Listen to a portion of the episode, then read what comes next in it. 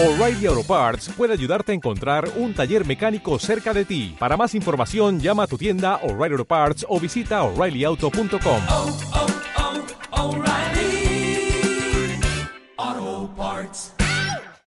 Y en las últimas noticias, el ejército ha quemado la última librería de la ciudad. La lista de música prohibida ha crecido de manera considerable el último año.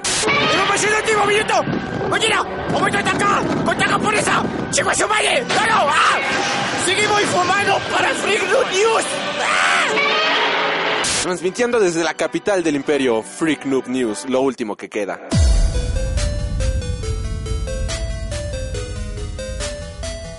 Hola y bienvenidos sean a Freak Noob News. En esta ocasión vamos a estar hablando de uno de los mangas más geniales y de terror que han existido en los últimos tiempos. Pero antes que nada, pues nos vamos con nuestras redes sociales que son a través de Facebook. Nos encuentras como www.facebook.com diagonal Freak Noob News.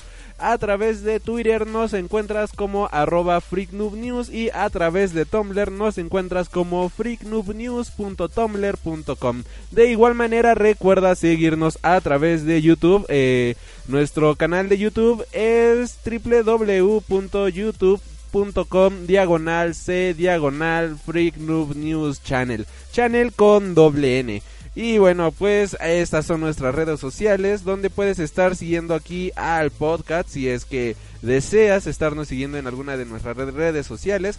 Nuestras redes sociales más activas, si soy honesto, pues de hecho es YouTube y Facebook. En YouTube podrás encontrar varias reseñas de cómics, vas a poder encontrar algunas entrevistas que ya también he subido aquí al podcast y varias reseñas de películas. Esta semana, bueno, la semana pasada ya están disponibles las reseñas de las películas de Alicia en el País de las Maravillas, la reseña, digo, Alicia a través del espejo, la reseña de las Tortugas Ninja y de igual manera ya podrás encontrar las reseñas de cómics como I Hate Fairyland, Invasor Sim, DC Universe Rebirth o Rebirth o como se pronuncie, diablos, me cuesta mucho esa palabra, DC Universe, DC Universe Rebirth, Rebirth. Rebirth, algo así. Ustedes saben a cuál me refiero.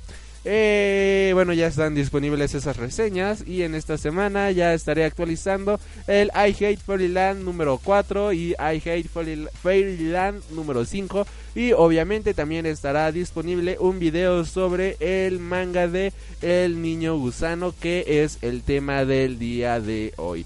Eh, bueno, sin más, nos vamos con los saluditos de esta semana. Esta semana finalmente ya llegamos a los primeros 300 en Facebook. Yeah, eso es genial. Ya se veía muy lejos la cifra de los 300, ya que eh, estuvimos mucho tiempo estancados en los 280. De verdad, así estuvimos como dos o tres meses y eso fue muy preocupante. O sea, la página no crecía. Y es curioso porque en, en Twitter eh, sí subimos una considerable cantidad de seguidores. Pero en Facebook no subíamos absolutamente nada. De hecho, incluso las reproducciones en YouTube han estado subiendo semana con semana, pero Facebook no subía y no sabía por qué, pero ahorita ya finalmente nos desestancamos y ahora tenemos 8 nuevos me gusta en lo que va de la semana, de verdad, muchas, muchas gracias, eh, muchas gracias por su apoyo y bueno, eh, sin más, mandamos saludos a Andrés Cruz Ortiz, que siempre está ahí al pendiente del Facebook, eh, dándole me gusta, reaccionando a algunas imágenes. Mandamos saludos a Alma Aranda, mandamos saludos a dos de nuestros nuevos seguidores, que son Gabriel Blengio y Elequium Platino.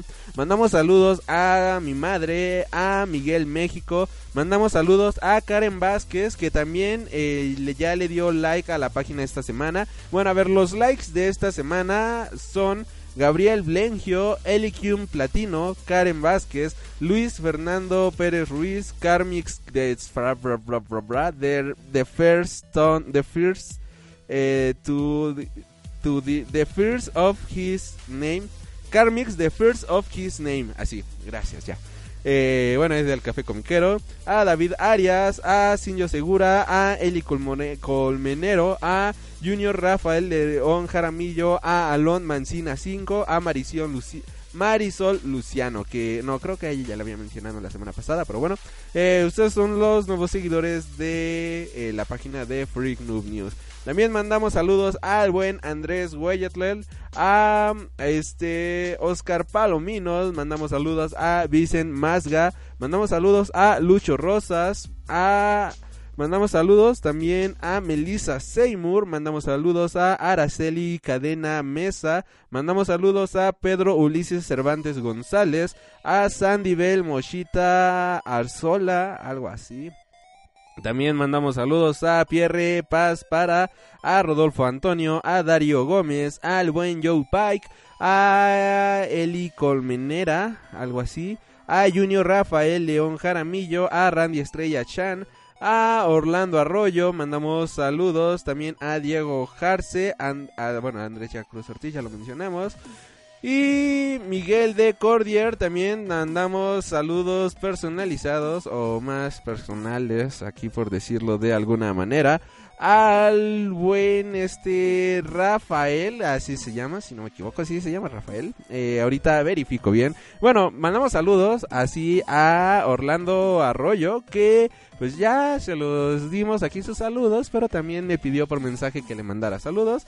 Y a, a Rafael Rodríguez, que este igual por mensaje aquí le mandamos sus saluditos. Eh, muchas gracias por estar al pendiente de la página de Facebook. Ya somos 305 eh, Noobsters, no sé cómo llamarnos, Freak Noob News, ya 305, qué, qué cool, o sea, 8 likes en esta semana la página, eso es wow, qué awesome.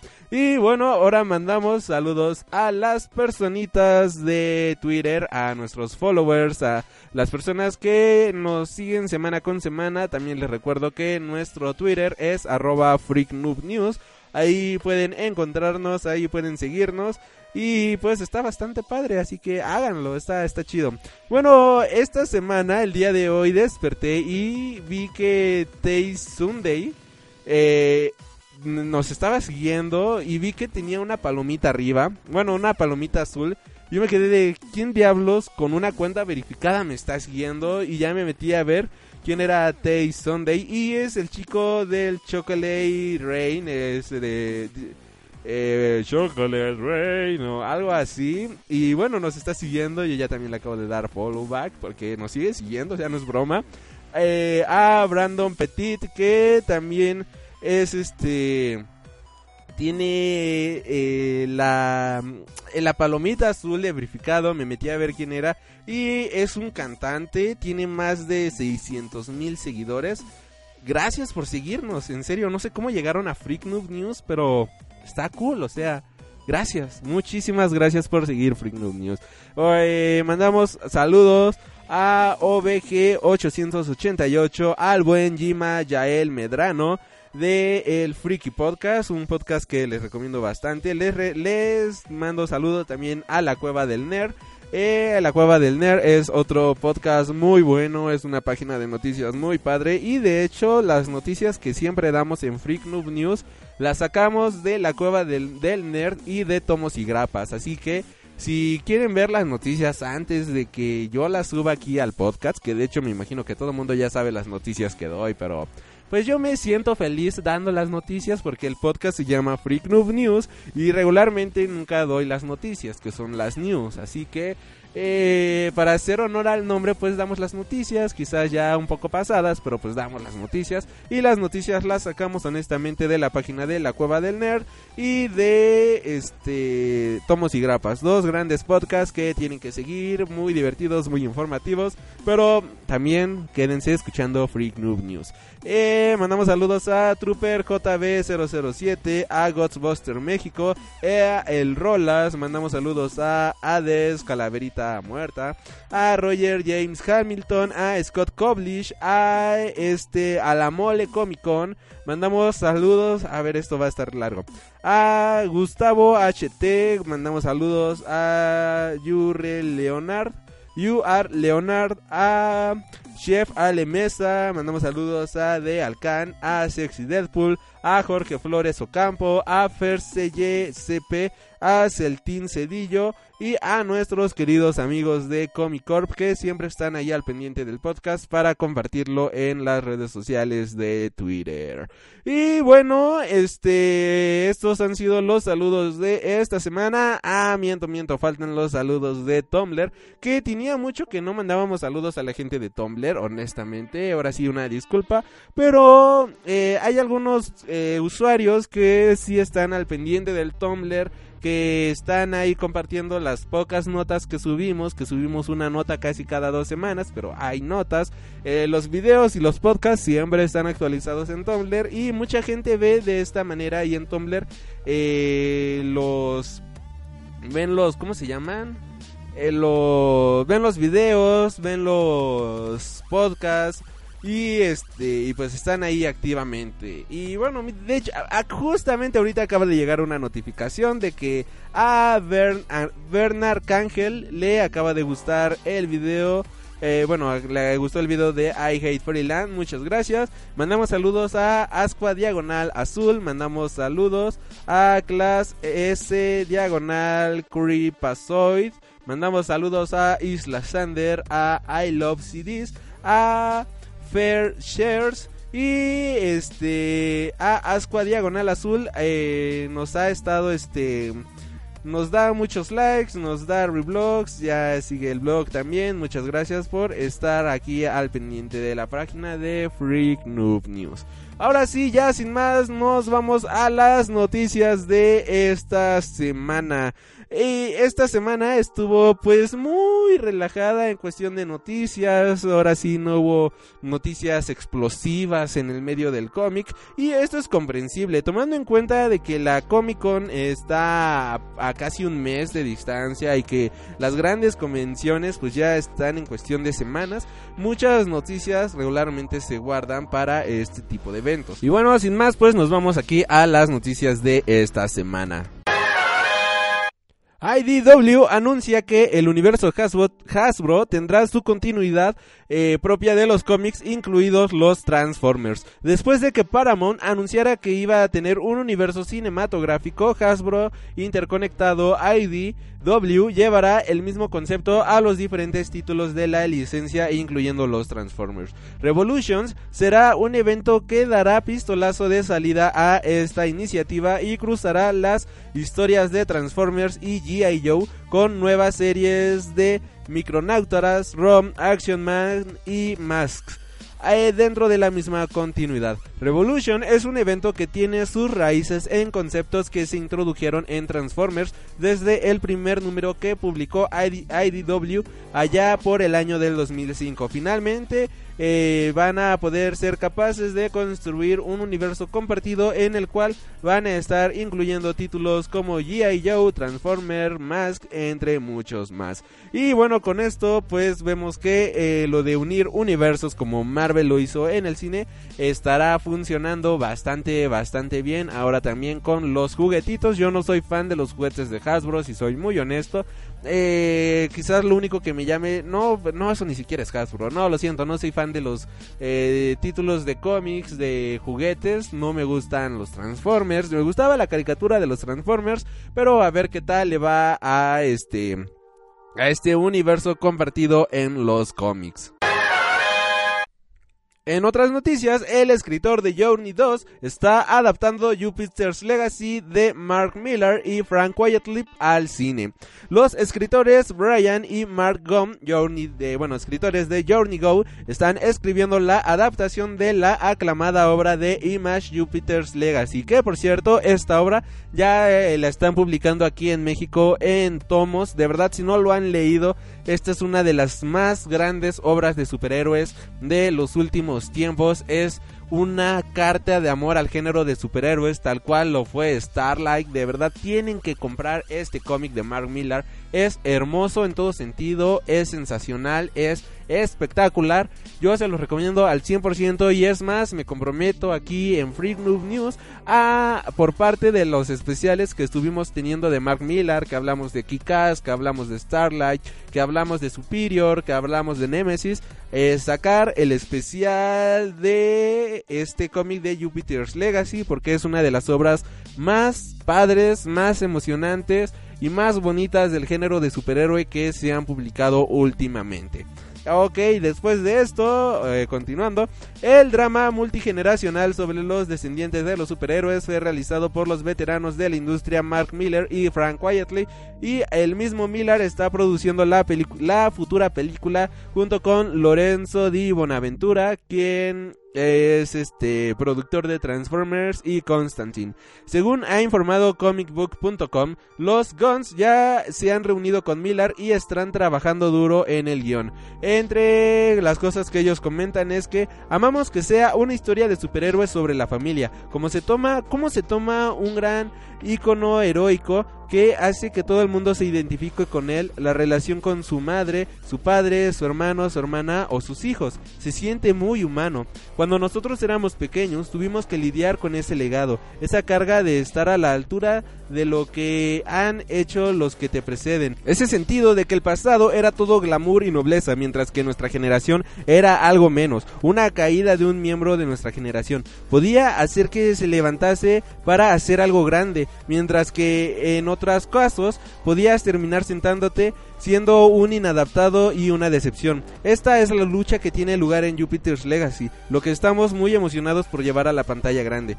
Y bueno, tras el éxito de Jupiter's Legacy, hablando del cómic, en 2015 se lanzó una precuela llamado Jupiter's Circle y la secuela Jupiter's Legacy 2 llegará a las librerías americanas a finales de este mismo mes por el mismo equipo creativo que la obra original, o sea, Mark Millar y Brian Quietly. Eh, de hecho, ya salió a la venta el miércoles pasado el este Jupiter's Legacy 2. No he tenido la oportunidad de leerlo, espero pronto hacerlo. Y bueno, en otras noticias, eh, ahora ya pasando como que más al tema de Marvel Comics. Resulta ser de que eh, la 20th Century Fox pidió disculpas por el controversial espectacular de eh, en el cual vemos a este a Apocalypse eh, a Mystique, Dios, ya es que no no puedo con esto, de verdad, el tren del mame está a todo lo que da. Eh, esto es una reverenda tontería, si somos honestos. Eh, lo, ¿por, qué, por, qué pidió disculpas? Porque hubo una campaña en contra de esto en Estados Unidos en la cual decían que esto era violencia de género. Y bueno, o sea, este es el villano. Nadie quiere ser como el villano. O sea, preocúpense si el que la estuviera ahorcando fuera el profesor Javier o fuera Wolverine o fuera alguien por el estilo. O sea, ellos son los buenos quienes todo el mundo quiere ser bueno, pero pues nadie quiere ser el malo. El malo es despreciable y hace cosas despreciables. Y está bien porque es el villano de la historia, la persona a la que tienen que vencer, la persona a la que tienen que destruir. A este paso, como bien comentaban en un post, lo único que van a terminar haciendo los villanos va a ser pisar el pasto. O sea, diablos, qué estupidez, qué tontería. Espero esto no afecte a las demás películas de superhéroes y Dios, de verdad, de verdad, eh, eh, yo estoy en contra del machismo, yo estoy en contra de todo este tipo de cuestiones, pero cuando son cosas que de verdad eh, son injustas, cuando son cosas que de verdad eh, están violentando un tema, por decirlo de alguna manera, pero cuando se trata de este tipo de tonterías, pues no son más que eso, son simples tonterías. Y bueno, el internet no se dejó esperar y empezaron a subir una de memes increíbles en la página de Freak Noob News en Facebook y Tumblr ya podrán ver algunos de estos memes en los cuales aparece Freezer, por ejemplo, pidiendo disculpas por ahogar a este Goku porque incentiva la violencia contra los Saiyajins. Vemos este a Hulk pidiendo disculpas por ahogar, por ahorcar a este el profesor Javier por que esto incentiva la violencia contra los cíticos. Y vemos uno muy genial en el cual dice adolescentes piden disculpas por eh, jalarle el cuello al ganso, no sabían lo que hacían. Eso fue uno de los mejores memes que yo encontré en la red. Fue muy divertido, fue muy genial. Y en serio, por favor, déjense de tonterías y luchen por las cosas que de verdad vale la pena quejarse, por las cosas que de verdad son eh, desigualdad, por las cosas que de verdad son injustas, no por este tipo de tonterías. Y ahora continuando por el lado de Marvel Studios, Joe Quesada asegura que Marvel tiene los derechos de eh, para la televisión y para el cine de Namor, el primer mutante. Comic Book Researchers hizo notar este jueves por la noche la entrevista realizada a Kevin Smith para su podcast Fat Man on Batman con el director creativo de Marvel, Joe Quesada, que por cierto Joe Quesada tiene uno de los dibujos más impresionantes de toda la industria del cómic, el señor dibuja espectacular. Continuando con esto, donde se entiende que Marvel ya tiene de regreso los derechos para cine y televisión de Namor, los cuales anteriormente habían sido descritos por Kevin Fish, el presidente de Marvel Studios, como complicados. Durante la entrevista, Smith le preguntó a Quesada quién tenía los derechos del submarinero, o sea, de Namor. A lo que Quesada respondió que Marvel. El director creativo agregó, no puedo hablar por estudios, pero hasta donde sé, sí, nosotros lo tenemos. No está en Fox, no está en Sony. Y ante la posibilidad de ver a Namor en el universo cinematográfico de Marvel, Joe Quesada aseguró que él no puede confirmar ni negar absolutamente nada. Odio cuando dicen esas declaraciones. Eh, las declaraciones de Quesada sobre este tema los puedes escuchar en el este podcast de Fat Man on Batman número 129 es un podcast eh, de Joe Quesada y bueno esta declaración está a partir del minuto 41 eh, con 15 segundos qué precisos son aquí señores y bueno para ir cerrando con las noticias eh, resulta ser de que ah espera falta el corte de noticias Ahí está, suena bien bonito, lo que no. Bueno, eh, la película de The Flash ya tiene a su nuevo director. Dub, eh, digo, Rick Fujiyama Fumujiwa. Rick, Fa Rick Famuyiwa, responsable de la cinta independiente Dub, será quien se encargue de estar tomando el puesto del director como el nuevo director de la película de The Flash. El director nigeriano-americano estará tomando las riendas del proyecto luego de que Seth Graham Smith dejara la cinta el mes pasado. Ezra Miller, quien ya debutó en el papel de The Flash en la película de Batman v Superman Down of Justice, será el protagonista de esta cinta. Recuerdo a información de Variety, la salida de Graham Smith del proyecto se debió a que el estudio estaba en búsqueda de un director con más experiencia para hacerse cargo de una cinta de gran presupuesto. Según Variety, eh, tanto, tanto Seth Graham como Warner Studios terminaron en buenas manos, terminaron en buenos términos después de su salida. Y bueno, este aquí ya no sabemos si de verdad se salieron porque buscaban a alguien más o porque este eh, este director realmente se salió al ver los malos resultados de Batman y Superman. Muchos dicen que pues este es el verdadero motivo de su salida, de su salida, mejor dicho. Y bueno, con esto nos vamos a las noticias express de esta semana. Batman v Superman estará llegando en formato digital a finales de este mes y en formato físico a mediados del mes de julio. Jeff Jones revela lo obvio y es que el título de la película de la Liga de la Justicia será nada más y nada menos que la Liga de la Justicia. Así, sin más, sin menos, y esto se debe a los rumores que habían estado saliendo de que la película podría tener nombres como eh, Justice League, Ghost, A God Among Us, entre otros más, pero bueno, ya salió Jeff Jones a revelar que la película será nada más y nada menos que Justice League. Gillian Anderson se une al elenco de la serie de American Gods, adaptación del libro American Gods escrito por Neil Gaiman. Bill Skarsgård será el payaso Pennywise en el reboot de eso. También este tenemos que Brian Larson encabeza la lista de candidatas a interpretar a Capitán Marvel. Hasta el momento, el día de hoy, todavía no se hace anuncio oficial, o sea que ella todavía no es de manera oficial Capitán Marvel, pero es una fuerte candidata a hacerlo. Recordemos que cuando se tenían los casting para el nuevo Spider-Man, este, muchos decían que un actor ya estaba 100% asegurado de que fuera este Spider-Man, incluso se mencionaba a este Asa Butterfly, pero resultó ser que no, que terminó siendo Tom Holland, así que pues todavía no hay nada. En otras cosas, Robert Kierman eh, anuncia que la serie de The Walking Dead jamás va a spoilear el cómic, el cómic Jeff Bryce, Jeff Bryce, Bryce se une al elenco de Kingsman, The Secret Circle y The Rock será Dog Savage. Dios, por favor, ¿por qué tienes que poner a The Rock en todas las películas de superhéroes y cosas por el estilo? Y bueno, hasta aquí las noticias del el día de hoy. Y bueno, esta semana me gustaría estrenar una nueva sección que pues ya le traía ganas, pero pues no sabía cómo crearla, ni cómo estructurarla, ni nada por el estilo. Y bueno, esto es Feel the Beat, un lugar donde voy a estar hablando un poco de música y cosas por el estilo. Feel the Beat, el pulso de tu vida.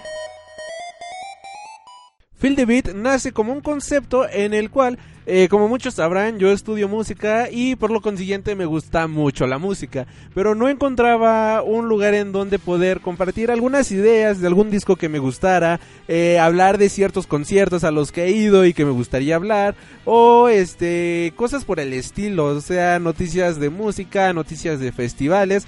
Yo me quedaba pensando de que podría hacer otro podcast hablando únicamente de pura música, hablando y de, de, discos, hablando de bandas, y lo cual fue una idea que me estuvo rondando la cabeza durante mucho tiempo, y después me quedé pensando, bueno, pues ya tengo Freak Noob News, en la página de Freak Noob News, como las personas que siguen la página, pues se darán cuenta que publico cosas de cine, que publico cosas de música, que publico cosas de cómics, de series de televisión, y que no me cierro a un solo género que son este hablar de cómics o cosas por el estilo. Y me quedé pensando bueno o sea si el podcast o bueno más bien la página del podcast no la estoy encasillando a puras cosas de cómics o relacionadas el podcast podría tomar un poco ese sentido. Y quizás a muchos no les guste eh, esta nueva sección pero honestamente era algo que pues, yo ya quería hacer, era una sección que pues sí me gustaría haber tenido desde hace mucho tiempo, pero por decidioso no la hacía. Pero bueno, ya aquí está Phil Beat. Y bueno, en esta semana, la semana pasada, mejor dicho, salió a la venta el nuevo disco de la Cuna Coil, mejor conocido como Delirium. Este disco apenas tuve la oportunidad de escucharlo. Madre Santísima, qué buen disco. De verdad me ha dejado completamente sorprendido. Delirium es un viaje hacia la locura literalmente. Eh, la banda eh, en este disco, que de hecho es un disco conceptual y eso me gustó bastante, porque quienes conozcan a esta banda italiana, la Cuna Coil, eh, sus discos últimamente habían sido como que muy rock indie, por decirlo de cierta manera. O sea, pegándole como al Brit rock, pero no tan popero, sino con unos toques de metal por ahí, por atrásito. Y eran muy buenos discos, me gustan mucho, si soy honesto. Pero se habían alejado mucho de lo que ellos habían creado anteriormente, que eran sonidos, atmósferas oscuras. Incluso eran catalogados como una banda gótica, ahí por inicios de los años 2000. Y este, en esta ocasión la banda regresa con un sonido muy potente, regresa con un sonido muy bueno y a mí me ha dejado gratamente satisfecho este disco. Delirium es su más reciente producción y de verdad yo la considero ya una de sus mejores producciones eh, por varias cuestiones. Primero que nada, hacer un disco conceptual es algo bastante, bastante complicado. ¿Y qué es un disco conceptual para quienes no lo saben? Un disco conceptual es un disco que mantiene una misma temática durante todo el tiempo. Es este, por ejemplo, el disco de The Dark Side of the Moon, que si te lo pones a escuchar, todo el disco es una misma canción, va en una misma sintonía dividida en 6, 7 títulos que son los nombres de las canciones, pero a final de cuenta eh, el disco de este The Dark Side of the Moon viene siendo pues el mismo disco, el mismo concepto, el mismo todo durante una hora que dura el disco. Lo mismo hace este la Cuna Coil con Delirium. Delirium viene siendo un disco en el cual incitan a la locura, en el cual este ellos abundan todos estos temas de esquizofrenia, de locura, de misticismo, de este tipo de cosas extrañas, por decirlo de esta manera, y lo compactan en un disco de una duración de 44 minutos. Este es un disco bastante, bastante bueno, como bien se los menciono. Eh, en cuestión de reviews, porque pues también en los discos hacen como que sus reviews, no solamente en películas, la revista All Music le da 4 estrellas sobre 5, Kerrang le da 4 estrellas sobre 5, Outborn le da 10 de 10, Metal Sox le da 4 y medio sobre 5, Metal Hammer le da 7 sobre 10. O sea, son calificaciones muy buenas, es este si a mí me tuvieran que ponerle una calificación, yo sí le doy este 10 de 10, me gustó mucho. El disco está compuesto por las canciones eh, The House of Shame, Broken Things, Delirium, Blood, Tears, Tears, Dust, Don't Fall, Take Me Home, You Love Me Cause I Hate You, Gods in the Mist, My Demons, Claustrophobia y Ultima Ratio. Todas las canciones van acerca de el mismo tema y quizás esto puede hacer que se sienta un poco pesado, puede hacer que se sienta un poco aburrido si nada más estás hablando de un tema, pero la manera en lo que la maneja esta banda es una manera muy muy buena. Eh, aquí podemos ver cómo la producción del disco, que en esta ocasión fue Marco Cotti Celati, fue, pues se nota como ahora sí toda su la escuela que él trae, igual los productores de este disco, bueno, en esta ocasión pues fue el bajista, pero los editores, mezcladores y todo eso han sido personas que este han trabajado con bandas como este Linkin Park, como Slipknot y cosas por el y bueno, y bandas por el estilo, ese tipo rock y eso se ve muy marcado en el disco y en lugar de que sea un retroceso o que sea una calca de este tipo de bandas, la banda La Cuna Coil impregna por completo todo su estilo a este nuevo disco y logra algo muy padre, logra, logra algo muy pachón.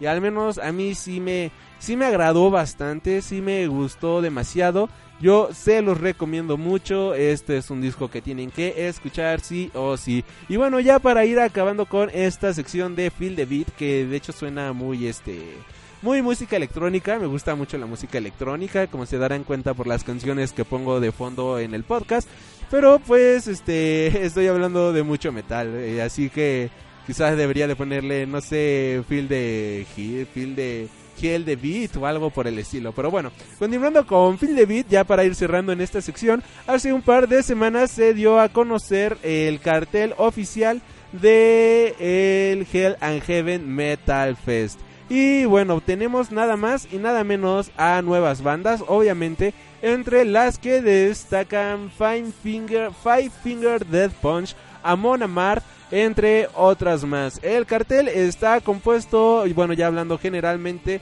por Ramstein, que va a ser el único show que va a dar aquí en México.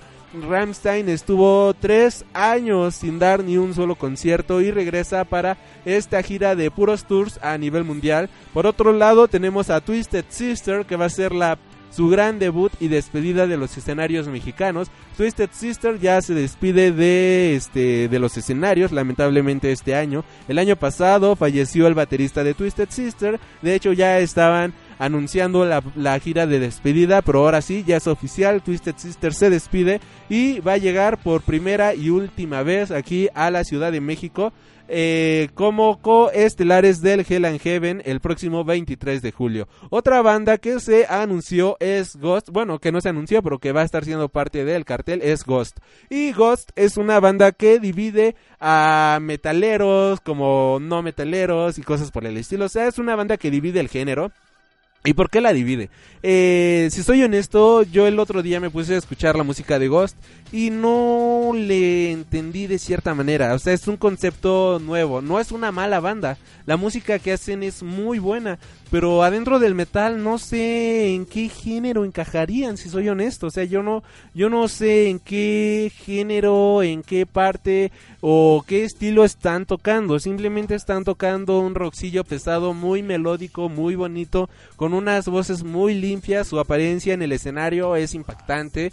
Estuve viendo videos de ellos y todos salen con máscaras. Este, el vocalista sale disfrazado como si fuera un papa negro. Y eso está muy padre, está muy genial el concepto que tienen. Eh, estoy interesado en verlos en vivo, si soy honesto, sí me llama mucho la atención.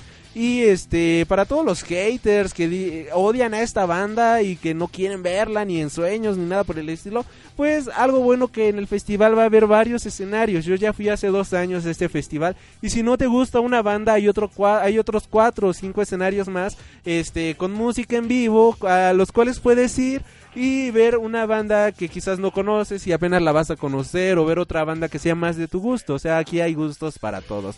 Otra banda es Épica y bueno, Épica acaba de anunciar que para el mes de septiembre van a estar estrenando un nuevo disco, se ve muy prometedor. Dicen que va a ser el disco más épico de toda su carrera.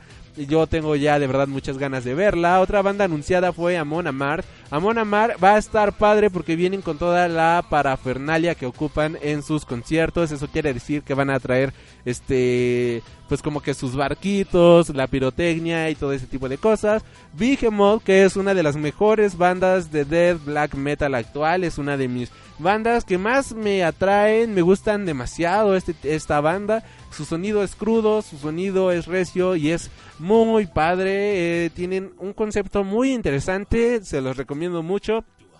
POD, banda de New Metal, Suicidal, Tendencies, Suicidal Tendencies, Fear Factory, Sepultura, Suicide Silence, Dragon Force, los famosos Guitar Hero, este Suffocation, Voivod, entre otros más. Yo de verdad este este festival que fui el hace dos años de verdad se los recomiendo mucho. Es un buen festival. eh, mucha gente tiene un mal concepto de este festival porque lo pospusieron hace dos años que iba a tocar este Guns N' Roses y Kiss. Eh, lo pospusieron para el mes de octubre y pues ya nada más terminó tocando Kiss y tocaron la mitad de bandas, pero tocaron otras más como este Limp Bizkit cosas por el estilo, Korn, bandas buenas, Rob Zombie, pero pues no se logró hacer el festival de dos días y ahora regresan con un cartel muy bueno, regresan con Rammstein y este Twisted Sister, Épica, Amon Amar, Enciferum son bandas que creo yo que valen la pena pagar por el boleto. El costo de los boletos está en preferente 1800 y este general 850 pesos. Eh, va a ser en el Autódromo Hermanos Rodríguez el 23 de julio. Y unos amigos, eh, Gerardo, por si lo ubican, que ha participado aquí en el podcast, va a estar en, eh, bueno, está concursando por un lugar con su banda para este festival, Hell and Heaven. Su banda se llama Cyclic Enigma, se los recomiendo mucho, vayan a apoyarlos. Van a estar tocando, ahorita ya pasaron a la semifinal, si logran a pasar la semifinal pues ya estarían en la final y si pasan en la final estarían tocando en el mismo escenario en donde se estará presentando Rammstein, Twisted Sister, Gods, entre muchos otros. De verdad, apoyen aquí a mi buen amigo Gerardo. Y este, bueno, hasta aquí la sección de Feel the Beat.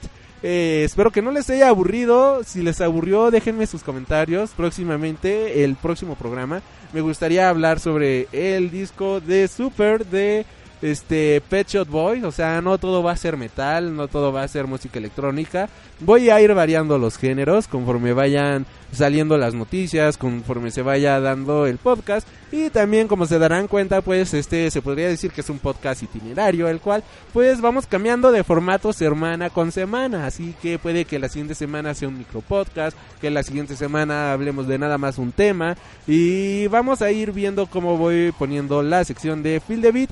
Muchas por haber escuchado esta sección. Y bueno, nos vamos a un corte musical. Si ya hablamos del disco de la Cuna Koi, pues nos vamos con Delirium, que es la canción que da nombre a este disco. Yo soy Alri Freak y regresamos aquí a Freak Noob News.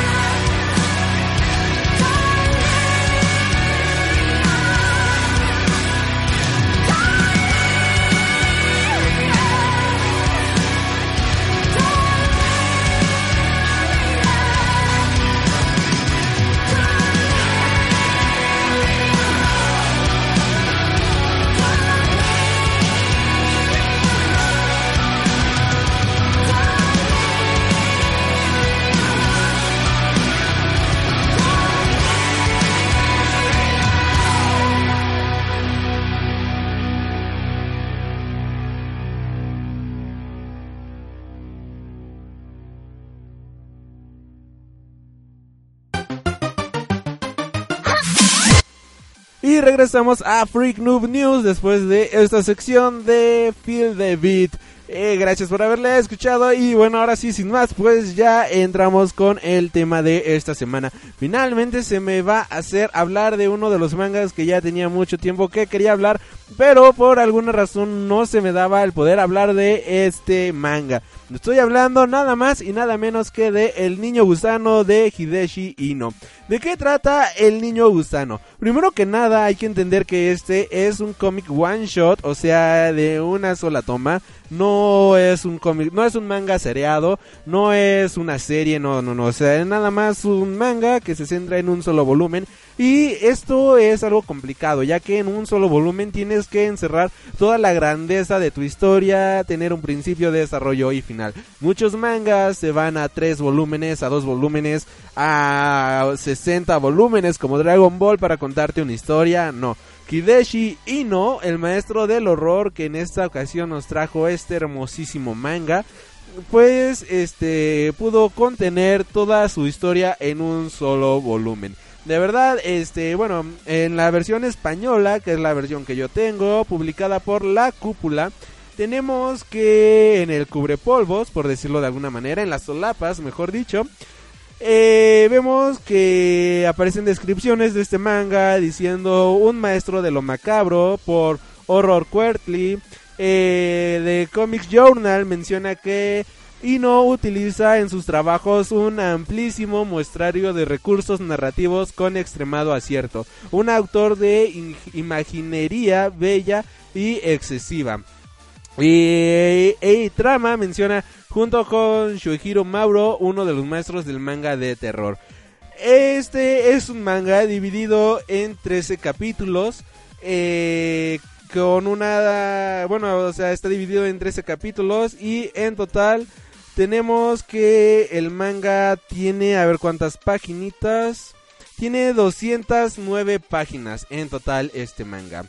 Eh, hablando un poco de Hideshi Ino, él nació en Mashura en 1946 y se trasladó a poca edad con su madre a Tokio, donde el clima de posguerra que se respiraba en Japón marcó profundamente su niñez. Tras ver Seppuku, la nueva película de Masaki Kobayashi, Ino decidió que quería ser director de cine, pero la fascinación por sus que sus compañeros de clase sentían por sus dibujos lo llevó a compaginar su carrera como cineasta con la de artista de cómic. Su primer trabajo, Tsumetai, hace o Sudor Frío, vio la luz en el año de 1967. Tras publicar en diversos colectivos, en 1978 apareció su primera novela gráfica. Su inimitable estilo le ha puesto a la cabeza del manga de terror y ha influenciado a la siguiente generación de dibujantes como Kenako Inuki. Honestamente no conozco muchos de estos nombres, eh, o puede que los conozca, pero no sé qué son ellos.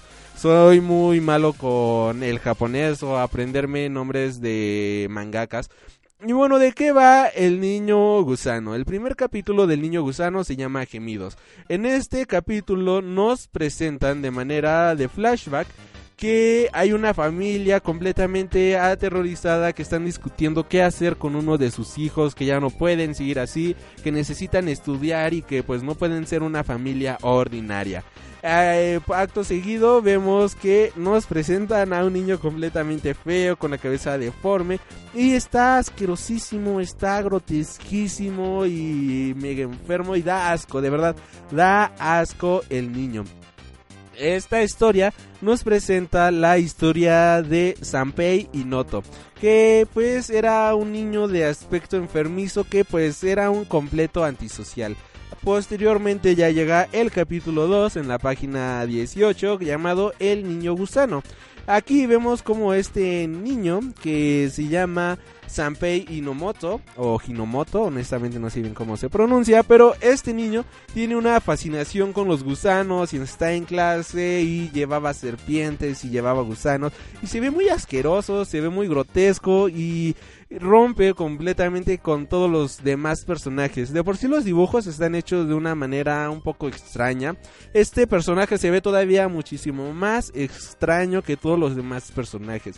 Es un completo inadaptado social. Eh, sus compañeros le hacen bully y pues se ve claramente que es el personaje al que nadie quiere, al que todo el mundo detesta y él este pues es el niño del que siempre abusan y es el niño inadaptado social. Llega a su casa, llega su familia con su familia y encontramos que en su familia tampoco lo quieren, o sea, él tiene otros dos hermanos y él este sus dos hermanos son personas ejemplares, personas que van bien en la escuela y su padre le eh, se queja con él porque él es una persona extraña y le dice que por qué no sigue las normas de la sociedad y que incluso lo deja sin cenar como castigo para que aprenda a ser una persona educada, para que aprenda a ser una persona de bien y que aprenda de la sociedad a ser una persona correcta.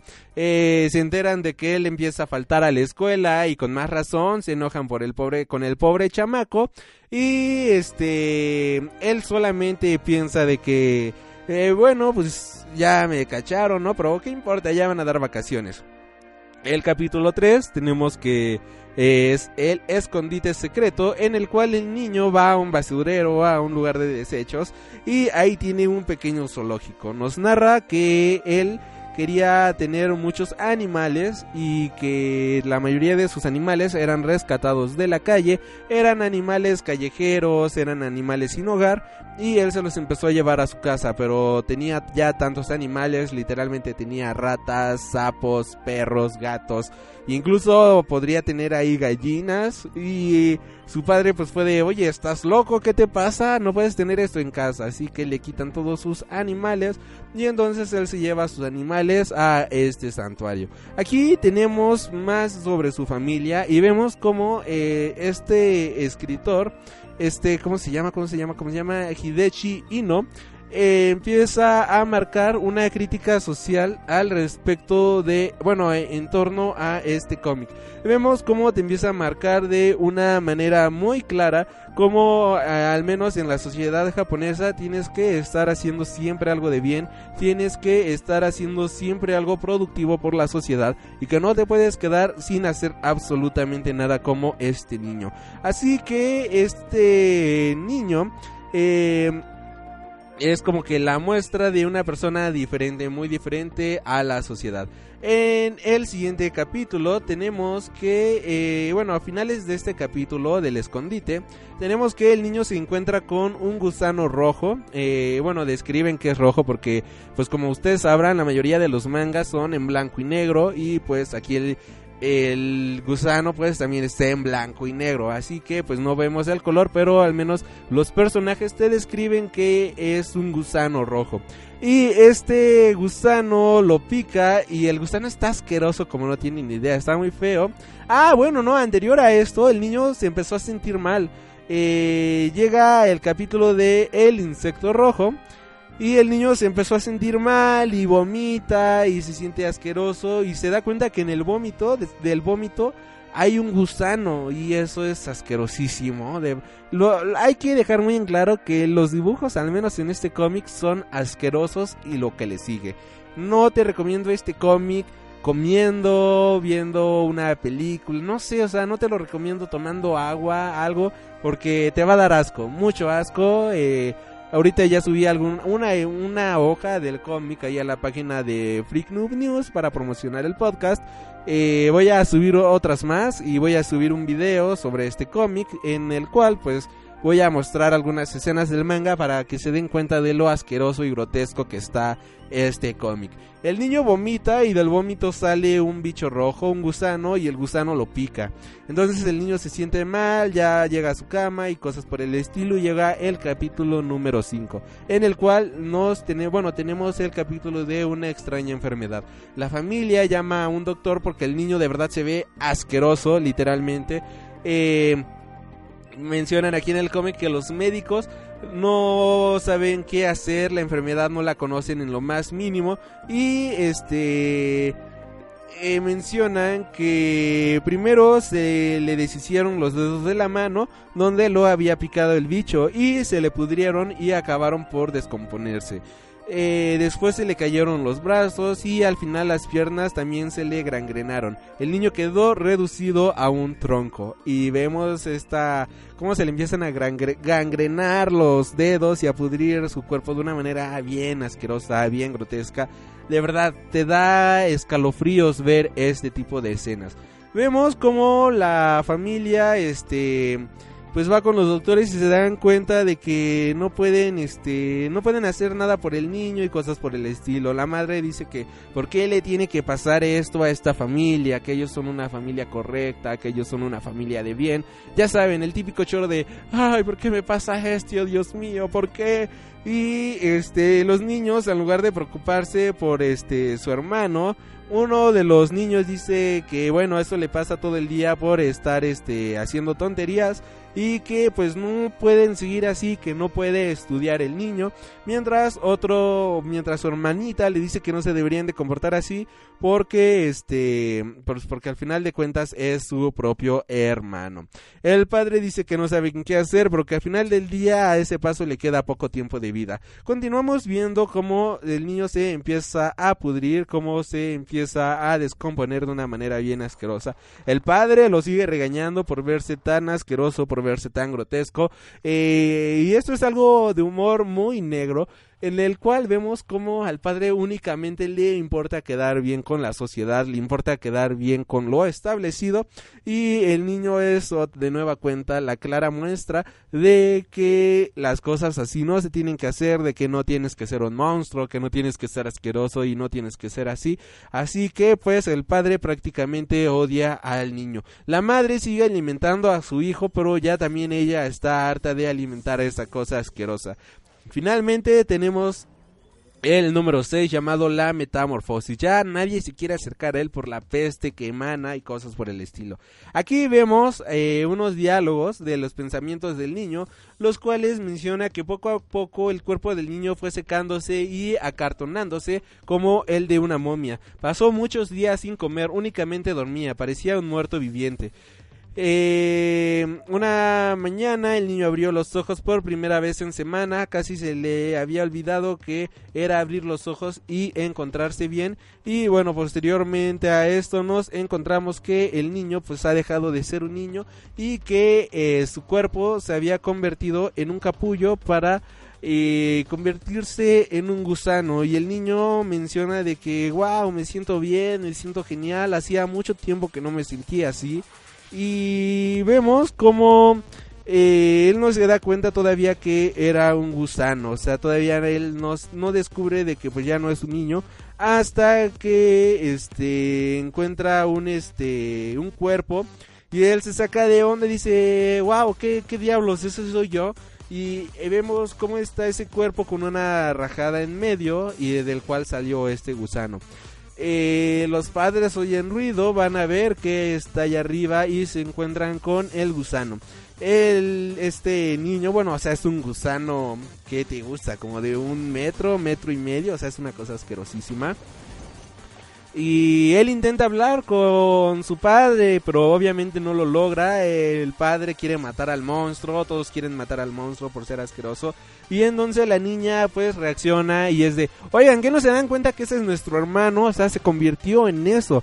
Y aquí podemos ver el máximo ejemplo ilustrado de eh, libro de la metamorfosis del escarabajo en el cual una persona se convierte en un escarabajo pues en este caso este niño se convierte en un gusano. Vemos el gusano que tiene sentimientos y este y vemos incluso en una escena en cómo empieza a llorar de que cómo es posible que no lo puedan reconocer de que él es ese niño y todo ese tipo de cosas y bueno, sigue durmiendo ahí en su habitación y en su habitación sigue su antiguo cuerpo, su capullo en el cual pues él nació. No lo quieren tirar hasta que un día se llevan su cuerpo y le dan un entierro. Él se alegra y este se asoma por la ventana para ver qué está pasando y se da cuenta de que llevan su cuerpo en un ataúd y finalmente lo entierran. El padre dice, bueno, ya matamos a nuestro hijo, o sea, él ya murió, ya enterramos su cuerpo, nadie va a sospechar de esa cosa rara, así que pues hay que deshacernos de ese monstruo.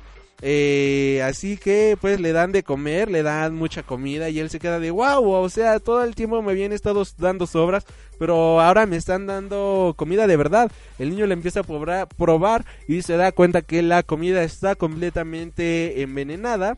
A lo cual pues él termina huyendo y aquí es donde llega el capítulo 8 viviendo en las cloacas.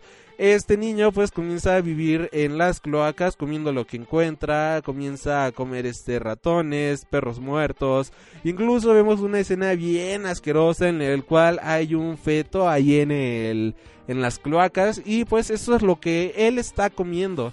Eh, ya prometo que a partir del próximo capítulo ya no voy a estar dando muchos spoilers. De verdad, perdón si estoy spoileando mucho.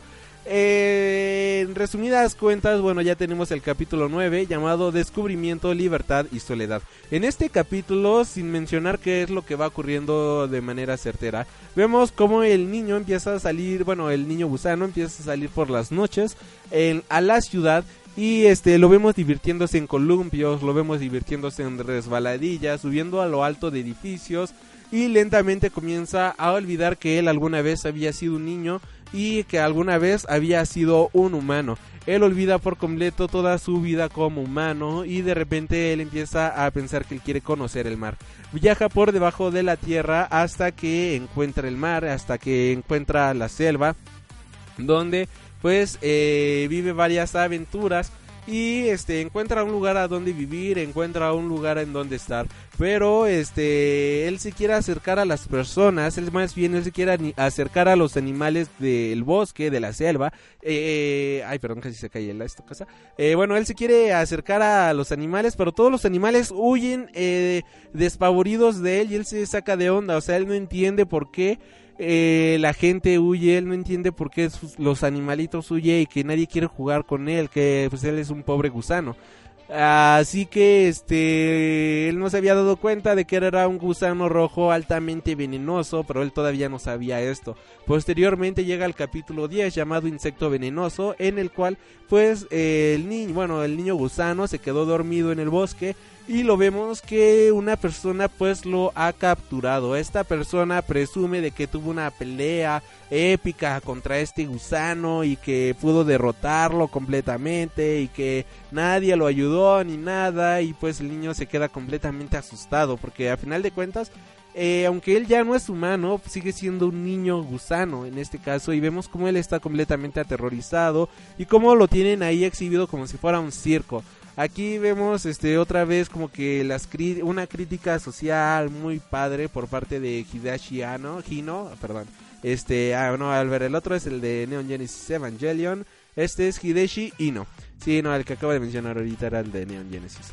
Este y él se da cuenta de que eh, lo tienen ahí como si fuera exhibición barata de un circo, a lo cual decide huir de su jaula empieza a morder, escapa, se dan cuenta de que él está tratando de huir y lo único que él hace es tratar de defenderse. Él se defiende pues con lo que tiene, o sea, tiene su aguijón y empieza a picar a las personas y resulta ser de que las empieza a enfermar y, y no, él no sabía, él no se había dado cuenta de que este era un aguijón venenoso. Posteriormente vemos como él regresa allí a las coladeras donde él menciona que es como que su único hogar, que es el lugar donde él ha vivido toda su vida porque pues el pobre ya no recuerda dónde había crecido, él ya no recuerda su familia, ya no recuerda absolutamente nada de su vida como humano. Y este ve un periódico en el cual mencionan que un monstruo y aparece una imagen de él eh, monstruo venenoso mató a varias personas y entonces este él se da cuenta de que las sus púas y todo eso son venenosos y decide tomar venganza con las personas por alejarse de él, por alejarse de, de que sean sus amigos y todo eso. Entonces tenemos el capítulo 11 que es la venganza del monstruo en la cual tenemos que el niño se da cuenta de que eh, bueno, el niño empieza a salir a las calles y empieza a matar a gente de una manera muy sádica, empieza a picarlos a todos. Y él este ya nada más mata por placer, o sea, incluso llega un momento en el cual se le ha olvidado por completo cuál el motivo por el cual empezó a matar y ya nada más lo hace por gusto, lo hace por este por puro instinto él comienza a este, llevar a todos los cuerpos a las cloacas y se empieza a comer a las personas. En el capítulo número 12, las balas del destino, tenemos que este, la familia se entera de que ha habido muchos asesinos. Bueno, la familia original del monstruo, los volvemos a ver después de varios capítulos y ellos se enteran de que hay un monstruo allá afuera en las calles matando personas, que hay un monstruo allá afuera en las calles, este eh, o sea, piden no salir a las calles porque hay alguien, un asesino psicópata que es este monstruo y se dan cuenta de que era el niño y la madre reacciona, por Dios, es el niño, nos va, va, va, va a venir por nosotros, está buscando venganza. Entonces, este un día en las coladeras, el niño gusano le llega un olorcito y él empieza a seguir el olor y se da cuenta de que llega a su casa y dice, ¿dónde estoy? ¿Por qué este lugar se me hace tan conocido? ¿Quiénes son ellos? ¿Quiénes son ellos? ¿Quiénes son ellos? Hasta que logra darse cuenta de que eh, ellos eran su familia y este los ve con cara de ah ustedes eran mi familia ábranme por favor no o sea Dios que he hecho yo alguna vez era humano y aquí tenemos un punto muy bonito del cómic en el cual el niño que el niño monstruo que se convirtió en un monstruo finalmente encuentra como que este lado humano siendo monstruo pero su familia está aterrorizada por él, o sea, han visto las noticias y visto cómo deja los cuerpos este este niño gusano, a lo cual pues lo que hacen es defenderse y pues el padre le dispara.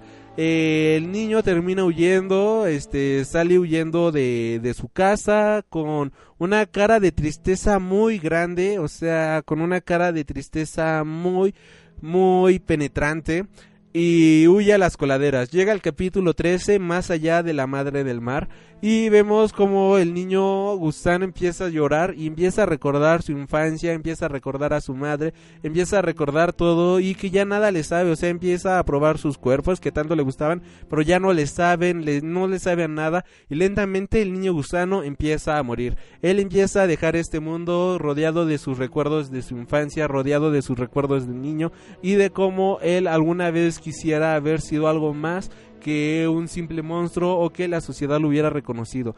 Esta es una historia que termina de una manera muy triste, muy desgarradora y es una crítica social muy padre. Finalmente vemos como el niño gusano, eh, la, bueno, cae ahí en las coladeras, bueno, o sea, cae en el riachuelo de las coladeras, que donde estaba y esto lo lleva al mar y del mar empieza a perderse su cuerpo hasta que finalmente pues ya no se ve nada de él. Eh, es una historia muy triste, es una historia muy desgarradora y este vemos como incluso los monstruos, como las este tipo de cosas subnormales por decirlo de alguna manera, este o sea, no hablando de personas monstruos, no, no, no. O sea, lo que voy es que como eh, hasta la persona más inocente puede ser un monstruo y el monstruo más maldito puede llegar a tener algo de humanidad. Esta historia es una historia fascinante. Yo este cómic lo compré en The Global Comics. No, sí, Global Comics es una panadería tienda ahora que bueno es una panadería tienda de cómics que está ubicada eh, ahí en la Condesa aquí en el Distrito Federal. Eh, si no mal recuerdo este título tiene un costo como de 250 pesos. Ellos no me están patrocinando nada simplemente es una historia que me gustó mucho y que yo se las estoy recomendando a ustedes. Eh, ¿Por qué se las estoy recomendando y por qué estoy haciendo este comercial? Porque el cómic de El Niño Gusano no ha sido publicado aquí en México ninguna editorial lo ha traído. Eh, ojalá Panini o Camite se animen a traerlo, cosa que lo dudo. Y pues nada más está la versión española, nada más está la versión publicada en España. Quizás haya una versión en inglés, lo desconozco completamente, pero si tienen la oportunidad de leer este cómic o incluso descargarlo, o sea, porque la verdad es un cómic muy difícil de conseguir. Yo, para ser muy honesto, antes de comprar la versión física, lo había descargado de manera digital eh, búsquenlo, es eh, de manera digital muy fácil de conseguir. El Niño Gusano es una de las mayores obras de arte del, del manga de terror. Es un verdadero icono y se los recomiendo a todo lo que da. Y de Global Comics, si estás escuchando esto, no me caería nada mal que me patrocines. Eh, si gustas darme cómics y yo los reseño, sería el hombre más feliz del mundo. Y bueno, hasta aquí el programa del día de hoy. Espero que les haya gustado y que les haya nacido, aunque sea un poquito de interés por este manga de El Niño Gusano. De verdad, es un manga que tienen que leer, que es un manga que tienen que disfrutar.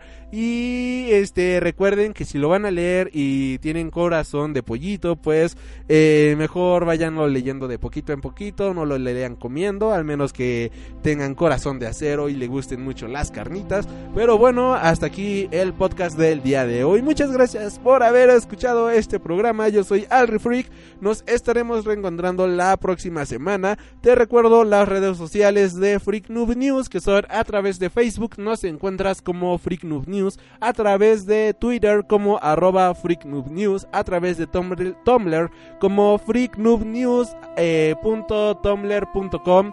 Recuerda seguir el canal de YouTube que es www.youtube diagonal.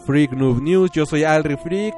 Espero que te animes a leer este cómic de El Niño Gusano. También recuerda dejar tus comentarios de qué te pareció el podcast, manita arriba si es que te ha gustado y cómo se te hizo la sección de este Feel the Beat. Si quieres que hablemos de algún tipo de música, igual déjalo aquí abajito en los comentarios. Nos estaremos viendo la siguiente ocasión. Gracias y nos vemos.